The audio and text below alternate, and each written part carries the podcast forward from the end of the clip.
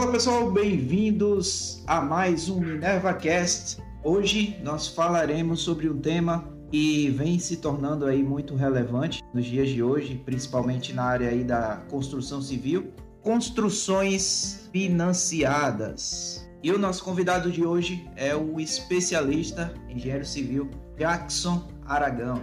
E aí, Jackson, bem-vindo ao Minerva Cast. Olá, pessoal, boa noite. Eu gostaria inicialmente de agradecer pelo convite. A gente vai bater um papo hoje falando alguns pulos do gato, alguns macetes da construção financiada.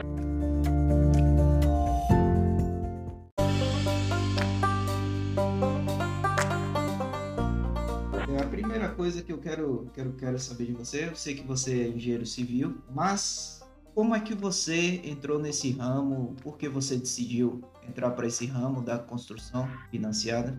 Vamos lá, né? A gente, enquanto aqui empresa, enquanto JTM2, de engenharia, uhum. né, empresa sergipana, a gente sempre buscou ofertar comunidade e soluções ao nosso cliente. A gente, sempre, a gente, a gente nunca gostou de seguir, ah, todo mundo faz assim, tem que fazer assim. A gente sempre buscou trazer novidades, sempre buscou trazer soluções diferenciadas foi quando a gente viu essa possibilidade da construção financiada, a gente viu né, que o mercado é, necessitava de uma solução que trouxesse menos burocracia, né, porque é, o uhum. processo, para quem não sabe, o processo é extremamente burocrático, né, que você tem que aprovar junto ao banco, você tem que estar com todas as licenças, tem que estar com todas as documentações necessárias.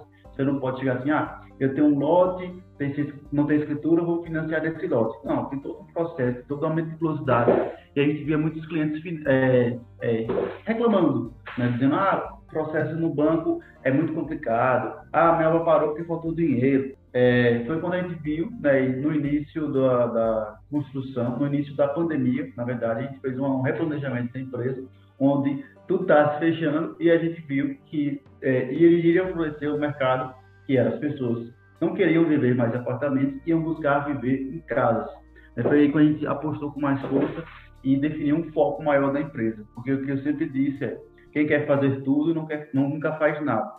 Né? Então, a gente sabe que nossa carreira de engenharia tem várias vertentes que podem ser, e no nosso caso aqui, a gente decidiu seguir né, pela questão de construção residencial, né, no mercado de médio e alto padrão né, que é o que a gente está focado hoje. E vamos lá, é, eu sei que construção é algo comum né, da nossa profissão, mas é uma modalidade de uma certa forma que está surgindo aos poucos. Então eu queria que você Sim. começasse dizendo qual o conceito é, de construções financiadas. O que significa esse tipo de modalidade? Como ela funciona? Sim, o que a gente sempre conheceu dos bancos né, era empresa que pegava lá seu capital, comprava aquele, aquele lote, fazia né, condomínio, fazia o apartamento, enfim. Ela a modalidade que o pessoal incorporava e depois que o imóvel estava pronto, se fosse casa, fosse apartamento, você ia lá e construía, vendia aquele imóvel pronto. Então você ia, quando ia financiar, você ia financiar o imóvel pronto. Né? Aí foi quando, quando a Caixa viu essa possibilidade, né, um banco público, e ela viu, na verdade, tem um até um certo tempo, já tem muito tempo, mas que não era popular, ela viu a possibilidade. Ah, tem muita gente que já tem um lote, né, muita gente que quer ter uma casa em determinada região, que não quer comprar um imóvel pronto. E foi aí que ela lançou essa solução, né? Ah, eu quero ter uma casa, eu quero fazer a casa do meu jeito. Então, às vezes a pessoa tinha lá, fazia a casa em cinco anos, né? Porque juntando aos pouquinhos, juntava um pouquinho, fazia um pouquinho, juntava mais um pouquinho, fazia um pouquinho. E a Caixa uhum. foi, sugeriu, lançou esse produto né, para quem quisesse antecipar esse sonho, né? De você, uhum. então como você paga o financiamento do apartamento, tão como você paga o financiamento da casa já pronta, você vai ter a possibilidade de você levantar o capital e você fazer essa construção, né, com, esse, com o dinheiro do banco. Usar seu FGTS, que é o fundo de garantia, né, usar é, o financiamento lá que o banco está querendo emprestar, e é uma questão também que a Caixa fez para se diferenciar. Em, muito, em muitos momentos, só ela que tinha esse produto. Né? Então, era uma questão que meio que exclusiva. Ah, quero financiar a construção, vou para aqui, vou para a Caixa. Então, foi uma modalidade até dela se diferenciar também. Né? Porque a Caixa sempre foi famosa pela questão dos produtos, né? do, minha, do antigo Minha Casa Minha Vida, né? Da, do, agora do Casa Verde Amarela, né? E com essa modalidade de construção, tanto quem está no programa Minha Casa, Casa Verde Amarela, quanto é, linhas maiores de financiamento, você tem essa possibilidade de levantar o capital né? e, e pegar com o dinheiro do banco e construir sua casa. Até, até porque é que tem uma grande diferença para o banco também é o seguinte: o banco não quer perder dinheiro. Né? É. E o que acontece? o que acontece? É, muitas vezes você construir o imóvel, né, você contratar uma construtora, contratar o arquiteto para fazer o projeto, contratar o engenheiro para fazer os projetos complementares, contratar uma construtora para fazer a obra, vai ficar mais barato do que você comprar uma casa pronta. Exato. Muitos casos a gente vê essa situação. Ah, vou comprar uma casa pronta no Alphaville, 600 mil. Mas muitas vezes aquela mesma casa você vai gastar 450 mil comprando lote de terreno, pagando profissionais. Né? Então, o uhum. gap é aí gigantesco. E qual a vantagem para o banco? Ele está emprestando menos para o imóvel que vale mais. Então, a, a, garantia do banco fica maior. Né? E tem uns dados curiosos que a inadimplência nesse segmento é menor do que nos outros. Olha que dado, a inadimplência do banco. É, né? As pessoas que pagam esse, que pegam esse tipo de financiamento são, pagam mais do que as pessoas que vão financiar um apartamento, que vão comprar uma casa pronta. Então, vantagens que para a Caixa, né? E aumenta o market share dela. É tanto que está vindo outros bancos já lançando linhas desse segmento, né, financiamento desse segmento. E para a gente que é engenheiro, né, é uma questão de mais burocracia. Né? Mas uhum. a gente muitas vezes lida lá com financiamento de apoio à produção, nenhum, nenhum prédio, nenhum, nenhum tipo a faz o seu financiamento. Né? Enfim, só que agora no caso com unidades para residências unifamiliares, em vez de ser aquele, aquele prédio, aquela questão de vários apartamentos, seu condomínio fechado de casas. E aí permite o quê? A personificação, a personalização. Né? A gente sabe que é, é difícil às vezes você juntar 100 mil, 200 mil, você construir essa casa, ou 300 ou 500, que seja dependendo do porte do seu imóvel.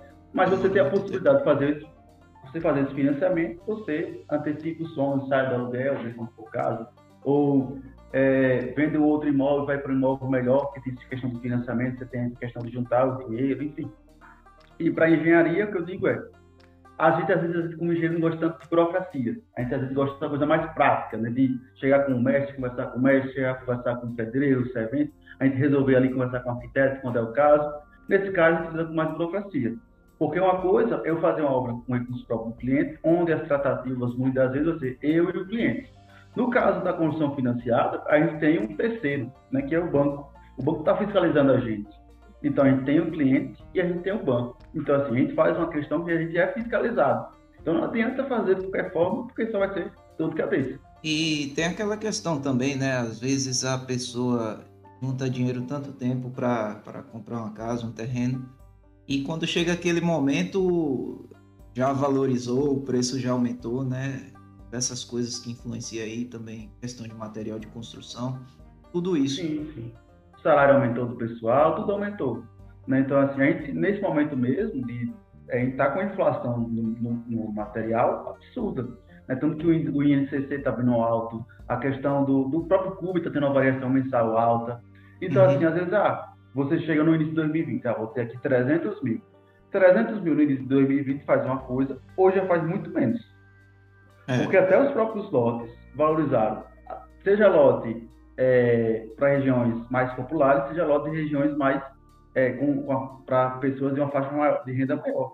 Então, tudo valorizou. Isso é uma tendência nacional, não é só Sergipe, não é só Aracaju, não é, é nacional. Então, assim, às vezes eu tinha um certo recurso que não foi naquele momento, que queria juntar mais, e agora eu vou pagar muito mais caro, porque a valorização está, está no momento de, de, de início de boom imobiliário, né? pelo menos na fase de lote de construção. É só a gente ver os insumos como é está. Muitas construtoras importando aço da Turquia. Tem todas essas vantagens, né?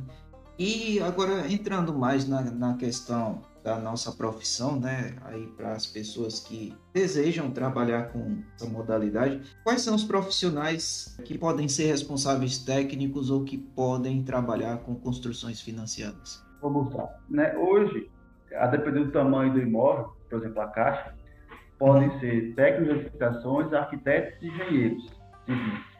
Né, os técnicos de edificações podem ser responsáveis técnicos até 80 metros quadrados. Então, naturalmente, isso de habitações populares. Então, se você, tem, você vai fazer uma casa de 80 metros, 01, você, como técnico, já não pode fazer. Né? Uhum. A Caixa não vai aceitar até pelo próprio normativo do, do CST. E de imóvel de qualquer tamanho, tanto arquitetos como engenheiros civis podem ser responsáveis pela execução daquele bem. Outro, detalhe também, para o banco, você pode ser responsável tanto pelos projetos como execução, como também pode ser responsável por cada projeto. Ah, se o arquiteto foi fulano, o elétrico foi, foi engenheiro a ESC, o, o, o estrutural foi engenheiro Jackson, o, o hidrossanitário foi engenheiro é, fulano tal, né, a execução foi outro, como também pode ter um profissional só por todas essas responsabilidades. Isso vai de cada projeto, isso vai de cada cliente, isso vai de cada, cada caso. E agora falando sobre a questão dos bancos, você falou que a Caixa é um dos pioneiros aí na questão de financiamento. Eu já vi falar de outros bancos também, como o Banco do Nordeste, né?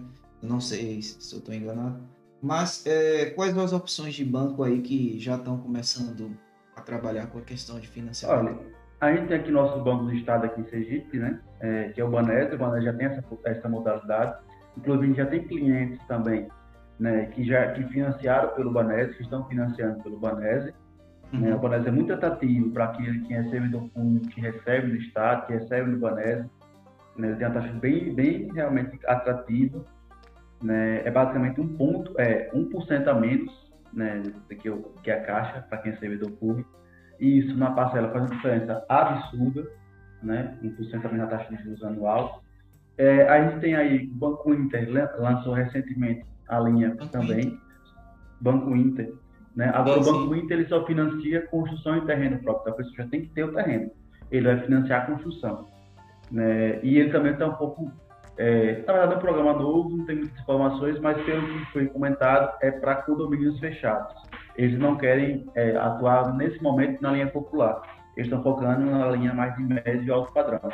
Então, hoje nós temos aí a, a o, Bradesco, o Bradesco, né? o Bradesco é um pouquinho burocrático, você tem que, tem que também só construção de terreno próprio, você tem que estar com terreno, já, já ter, já ter iniciado, né? É, e ele financia 70%, e para imóveis a partir de 350 mil, menos que isso ele não atua. Né? E, um, um, e uma, um, uma, nova instituição, né, que na verdade é uma plataforma, agora está virando também banco, é o mercado financiado, que está vindo aí com algumas questões também bem atrativas né, de, de, novos produtos que eles estão lançando financeiros, né? Eles, eles estão com algumas novas soluções, como por exemplo financiar lotes alienados, é, financiar até empreendimentos, financiar com algumas taxas reduzidas, enfim, tem novos produtos que eles estão trazendo, né, que em breve chega aqui em Sergipe.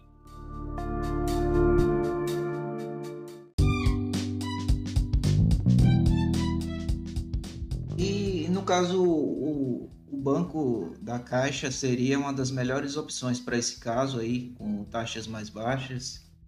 Isso, geralmente é, a Caixa ela é o banco da habitação, né? Então, assim, uma grande diferença da Caixa é que toda, todo o Estado ela tem uma equipe de engenharia grande, né? tem uma equipe de correspondentes grande, muito maior que geralmente os outros bancos. Uhum. Então, tem uma questão de capacidade operacional é, de, de, de relevância.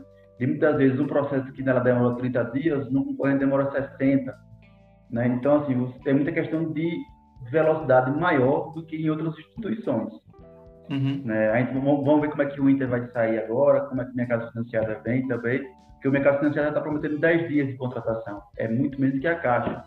Né? Então, assim, são soluções, a concorrência é sempre boa para o mercado, né? sempre nos tira do conforto. Vamos falar agora sobre a questão do, do processo para você financiar um imóvel, né? Principalmente aí o engenheiro arquiteto que vai trabalhar com isso. É uma dúvida frequente do pessoal, questão de burocracia. Quanto tempo demora todo esse processo aí para poder fazer um financiamento para o cliente? A gente parte do princípio que você já pode ter o projeto ou não. Se for o caso, você não tem os projetos, vai ter o tempo de elaboração do projeto. Partimos do princípio que os projetos já estão prontos, né, e a documentação reunida, em torno de 30 a 40 dias, você está dando entrada no processo e assinando um contrato de financiamento. Né? Isso, isso é o processo da Caixa analisar, e ela deliberar e assinar o contrato de financiamento. Mas para poder dar entrada, não é só os projetos que são necessários, não é só o arquiteto que tem que ter, não é só a RT ou a RRT do profissional. Também tem que ter a documentação do lote. Né? Uhum. E antes de tudo isso, tem que ter o crédito disponível. Então, assim, não adianta dizer, ah, vou construir um imóvel de 500 mil, é, sendo que eu quero financiar 250. E aí chega lá, o banco só libera para você 150 mil. Então, muda todo o seu planejamento. Então, antes de tudo, o cliente tem que ter o crédito disponível no banco. Não basta eu querer construir financiado. O banco tem que querer me emprestar. Exato. Né? Então, com o crédito disponível, é, você vai ter a questão dos projetos é, de arquitetura, os projetos né, complementares e também a questão de, de, é, documentação do lote, que é o que não é escritura, é um documento chamado inteiro teor. Que o inteiro teor é um resumo das transações imobiliárias que teve naquele lote, naquele, naquele local. Então, uhum. assim, ah, eu quero fazer uma casa geminada, quero construir uma casa geminada. Uma casa geminada não é uma residência unifamiliar, né? então já não pode se financiar.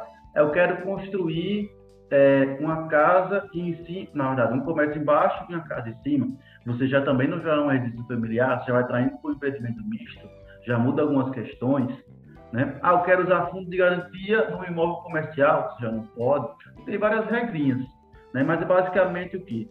A documentação de engenharia, projeto mais RT, mais responsável pela execução, né? com o cronograma físico-financeiro da obra, com detalhamentos materiais, que é agora a PCI, por muito tempo foi a PFUI, e o inteiro teor do lote. E alvará de obra, né? projeto aprovado no local, se for condomínio, né? o projeto aprovado pelo condomínio e pela prefeitura, né? se for é, é, lote em rua aberta, o projeto aprovado pela prefeitura, né? Então, assim, tem coisas que a gente pode apresentar já tudo junto, a de preferência que se apresenta tudo no primeiro momento, e tem coisas que pode se apresentar na medição, por exemplo.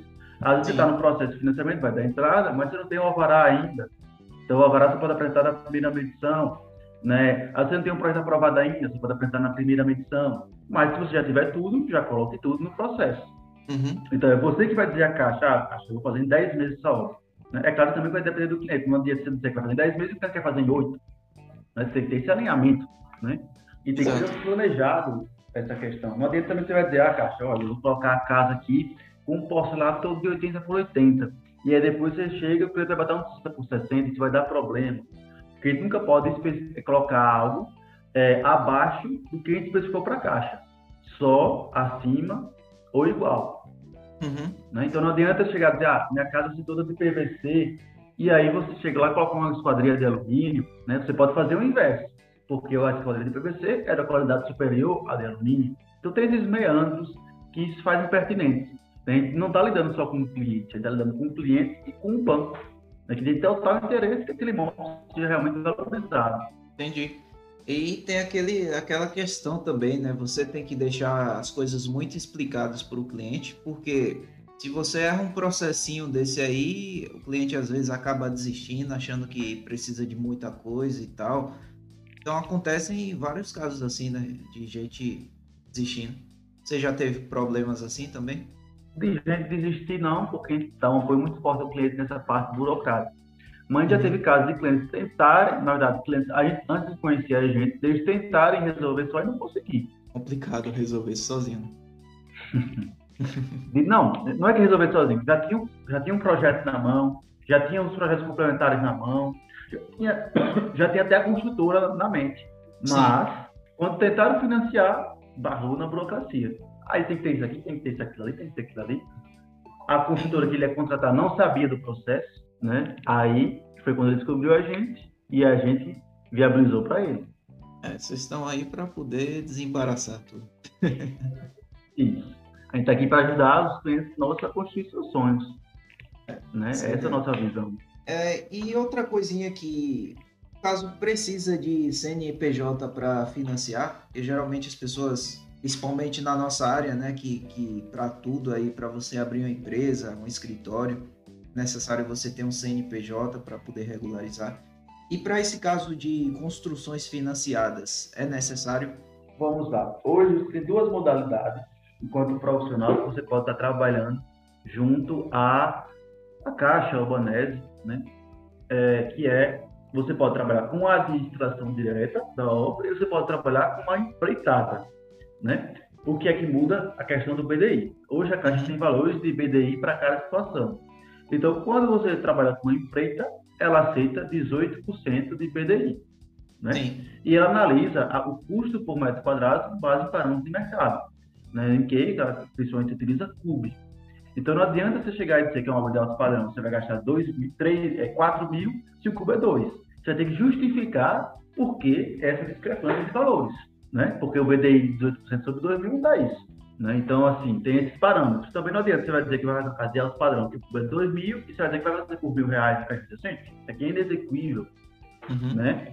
E na questão do CNPJ, se você vai trabalhar com uma administração direta, você trabalha como autônomo. Então você precisa Entendi. ter o CNPJ para trabalhar com uma administração direta. Agora, para trabalhar como empreita é obrigatório. Entendi. Né? Para o banco é obrigatório. Para o banco é obrigatório. Se, se o seu cliente aceita fazer por empreita sem ter CNPJ, é a questão da negociação sua. Mas para o banco não é aceito. Isso é a diferença em quê? No valor final. Então, se você, no BDI de administração direta, o banco aceita 6%. Na, na empreita, 18%. Então, tem 12% aí de variação que quem tem CNPJ pode colocar e o banco aceitar. Né? E quem, quem é administração direta, o banco, o fiscal, ele pode ter uma rigidez maior com o seu orçamento. Exato, e até na questão da concorrência também, isso pode chegar a interferir, né? Tipo, um Sim, cara que é... tem um CNPJ e o outro que não tem. A gente sabe também que CNPJ muitas vezes consegue ter preços diferenciados, né? É uma, uma por exemplo, uma tramontinha da vida, ela vai preferir vender ou a lojistas ou a construtoras. Uhum. E quem é que tem que ter? CNPJ. Né? Outra questão também é que o CNPJ muitas vezes passa mais credibilidade. Imagine só você colocar 100 mil, 200, 300, qualquer dia que seja, na mão da empresa que não tem, na mão da pessoa que não tem empresa. Outra questão é você contratar uma empresa. Né? Então tem variações, muitas vezes o cliente valoriza isso também. Então, às vezes, o CNPJ, você iniciar sem CNPJ é, é pertinente. Mas se você tem uma, um longo prazo sem CNPJ, às vezes traz uma questão de descredibilidade no seu, na sua atuação. Né? Vai muito do cliente isso aí.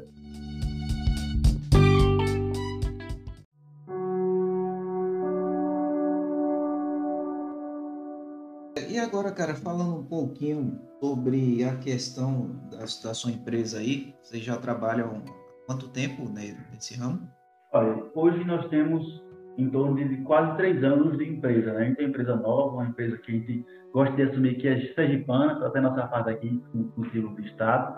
A gente entende que a gente tem que valorizar também a nosso, nosso local, nossas culturas, né? porque a gente às vezes tem muita questão do ciclo de vira-lata, né? é melhor o que é feito fora do que aqui, mas tem profissionais na engenharia, na arquitetura, na construção civil, de excelência, né? de, de, de, de grande resultado, gente tem referência na engenharia, inclusive tem uma das referências de orçamento, essa de PAN, né, quem não conhece Aldo Dória, ele nasceu aqui, né, depois fez carreira fora.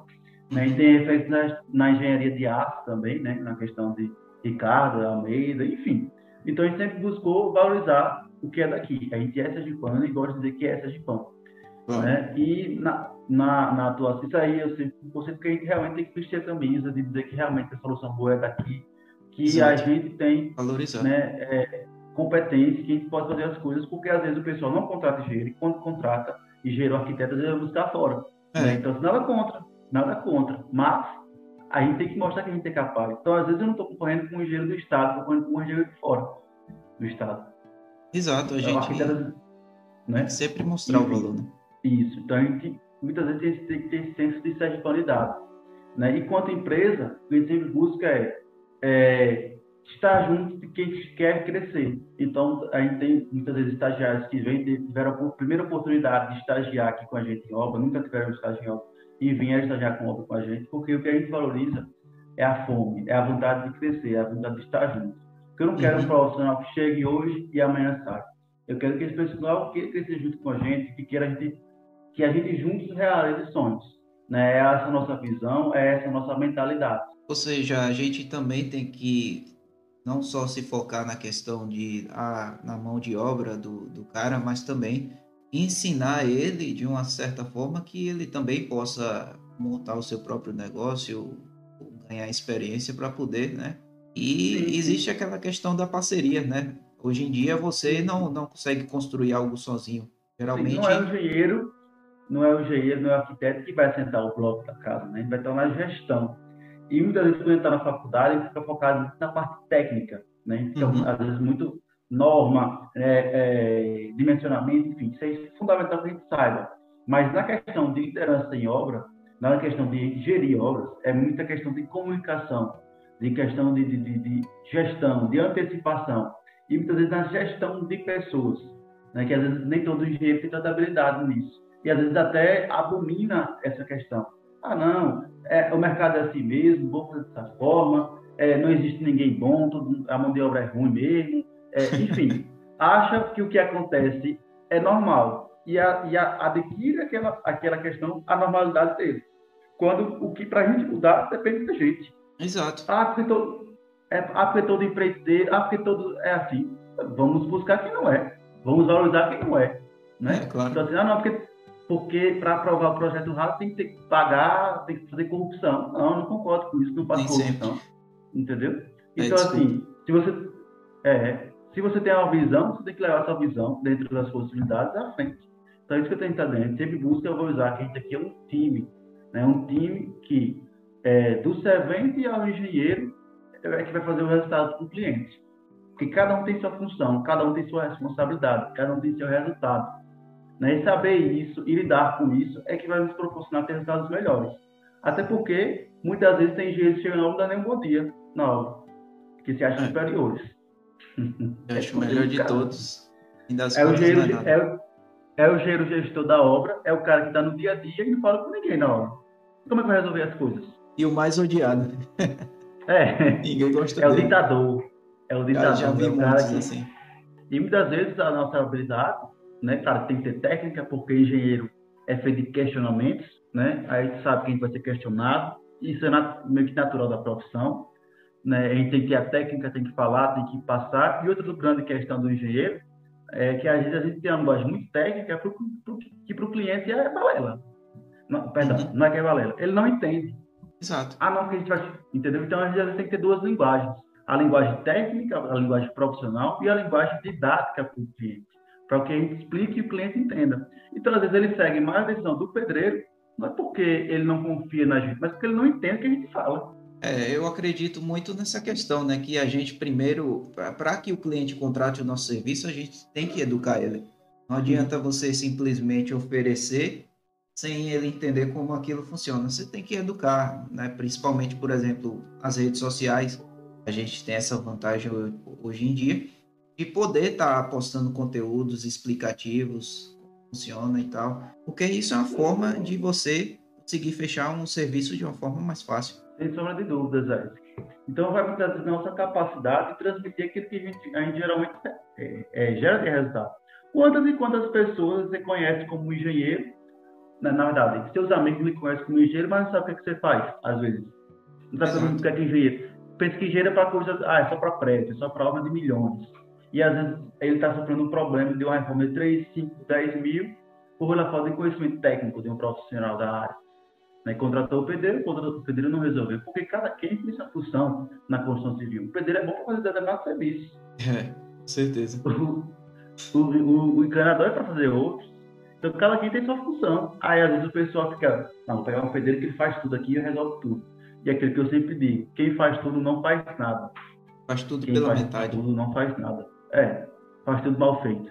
A, a gente, como engenheiro, tem que ter uma visão macro das coisas, né? Tem, tem que entender um pouco de tudo.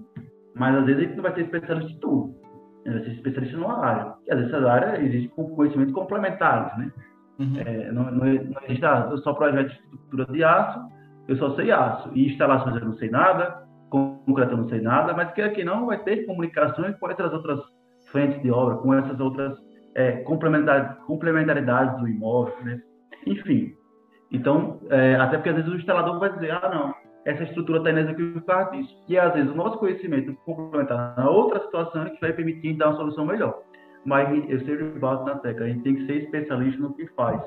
Quando a gente quer ser engenheiro generalista, a gente não tem mercado quando a gente se foca em uma coisa, a gente tem mais resultado. Porque é muito mais fácil, muito menos difícil, vamos assim dizer. Ah, só vou fazer projetos estruturais. Bom, você vai se especializar cada dia naquilo. Agora, imagine que você faz estrutural, elétrico, sanitário, vai para obra, faz orçamento, é, é, é, enfim, dá, enfim, faz uma infinidade de coisas. E você vai acabando meio que um pouquinho de cada, e nada especialista em nada. Você acaba né? até enfim. confundindo o próprio cliente, né? Tipo, o cliente fica sem saber realmente se você realmente é bom naquilo, se você faz aquele serviço perfeito.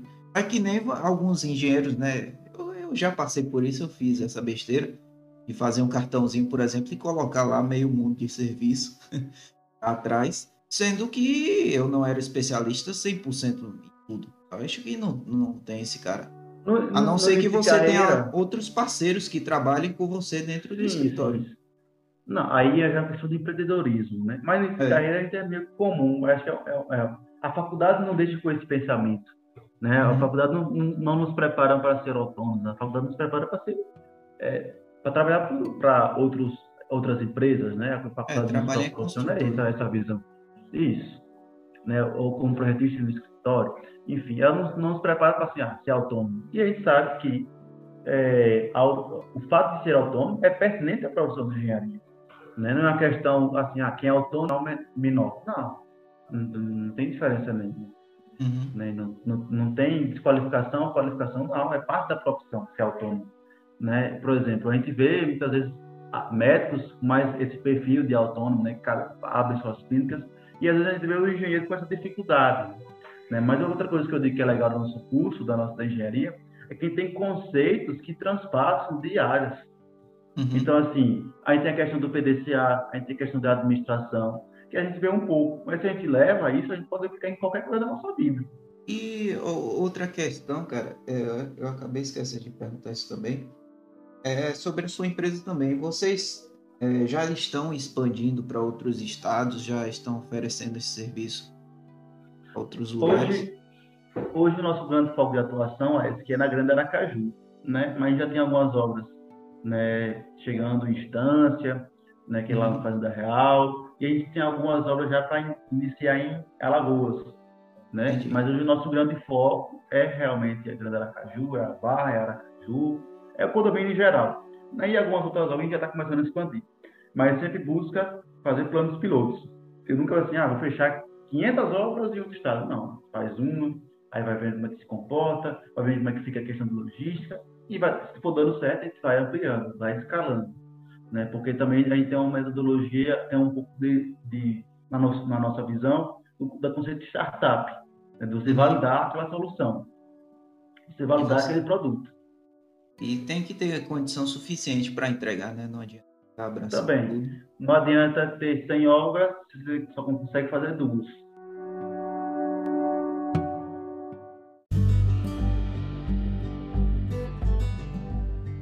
Então, é, acho que, que foi isso, né? Acho que essas são as dúvidas principais. Se alguém tiver dúvida, só falar aí no chat ou nos comentários, né? Para quem vai ver essa reprise. E eu sempre no final faço a mesma pergunta para todos os participantes. E é o seguinte: qual a dica você daria para você mesmo é, assim que você se formou há anos atrás? Anos atrás não, tem pouco tempo. Qual dica você daria para você mesmo? Olha, eu diria, eu vou, vou responder duas perguntas. É, na verdade, vou dar duas respostas. Eu diria, eu sempre disse, que eu teria começado a empreender mais antes eu teria começado a empreender durante a faculdade mesmo, porque eu acredito que empreendedorismo é uma, é uma, é uma semeação, é uma plantação. Você planta muita coisa e só vai colher no futuro. Então, quanto mais você começa fazendo tudo com responsabilidade, né, você mais cedo começa a ter sucesso. Quanto mais você trabalha, mais sorte você tem, né? já, disse, já diria Flávio Augusto. e para mim, que, é, que tivesse, ah, já que está saindo da faculdade, eu diria que ter foco é o principal. Que, que, ele, que Jackson, de, que saiu da faculdade, escolhesse realmente o segmento e atuasse fortemente naquilo. Que tudo que ele tivesse de dificuldade, tudo que ele tivesse de, de coisas a melhorar, ele focasse em resolver uma coisa. Porque quando a gente tenta abraçar o mundo, a gente dificulta a nossa própria evolução, enquanto profissional e enquanto pessoa. Então, a partir do momento que eu percebi isso, foi quando as coisas tomaram outra proporção. Então, eu diria isso. Focar né? Também diria, foco em construção financiada foi o que deu certo para a gente, mas o que eu diria realmente o conceito é foque em uma coisa que tenha mercado, né? E foque. Independente de às vezes o resultado não vir hoje, não vir amanhã, mas ele vai chegar em algum momento. Exato. Fica aí a dica para o pessoal também que está assistindo. Então, é isso aí, cara. É, hoje a, a, o nosso cast foi mais curto, mas com muito conteúdo aí de valor para o pessoal. Eu espero que vocês Sim. realmente tenham gostado e obrigado a você mais uma vez. Agradeço o convite. Quem quiser seguir a empresa lá, jm2.engenharia. Né, a gente fala todo, quase todo dia sobre obra, sobre construção, sobre projeto. Né, enfim, se quiser marcar uma reunião depois para, ah, sou arquiteto, vamos aqui construir com vocês. Né? Até porque assim, hoje está tão começando a ficar na moda que muitas vezes o fato do cliente querer financiar, ele vai ter que contratar para esse daqui, naquele momento. Então, até para o arquiteto que não está envolvido com obra, saber que construção financiada faz toda a diferença. Né? Vai, vai permitir ter mais clientes. Então, assim, agradeço muito, muito pelo convite. Né? Tem, teve um conteúdo bem bacana aqui que o professor pode aproveitar bastante. Né? A gente, a gente muito, muito problema, muito dor de cabeça, a gente se estressa muitas vezes, mas a gente tem que sempre ter o foco naquilo que a gente quer, ter o objetivo na nossa mente, né? E se motivar, da forma de se motivar, sempre estudar, né? Sempre buscar soluções diferentes e a gente sempre buscar cada vez mais, eu sempre digo que cada, cada dia eu busco me estressar menos. E como é que me estressa menos? Tentando antecipar soluções, tentando antecipar problemas, ver o que pode acontecer amanhã, você pode resolver hoje, enfim. Uhum. Né? Então acho que a gente pode ter essa visão de mundo, essa visão de profissional, porque as pessoas, independente de quem as contratam, elas querem resultado. Né? E a gente é uma profissão que é muito pelo número. Né? Então, se a gente vai trabalhar uma obra por administração e reduz o custo para o cliente, é ótimo isso. Né? Se a gente vai trabalhar por obra por empreita e a obra fica tudo do jeito que o cliente imaginou, isso é ótimo também. Então, a gente tem que dar resultado. A gente tem que ver a solução que a gente pode dar resultado. Né? Então, é isso. Agradeço de coração o convite. Né? E estamos à disposição aí, tá certo? Boa Beleza. noite a todos. É... é isso. Já deixei aqui no, nos comentários também o Instagram do Jackson, né? Da JM2 Engenharia. Também o do Minerva Curso, se você ainda não conhece. Sigam o Minerva. Aqui pela primeira vez. Aqui tudo embaixo, certo? Então, é isso aí, pessoal. Esse aí foi o nosso podcast número 5. E agradeço a vocês todos e te aguardo na próxima semana. Valeu e até a próxima. Valeu, até a próxima. Tchau, tchau.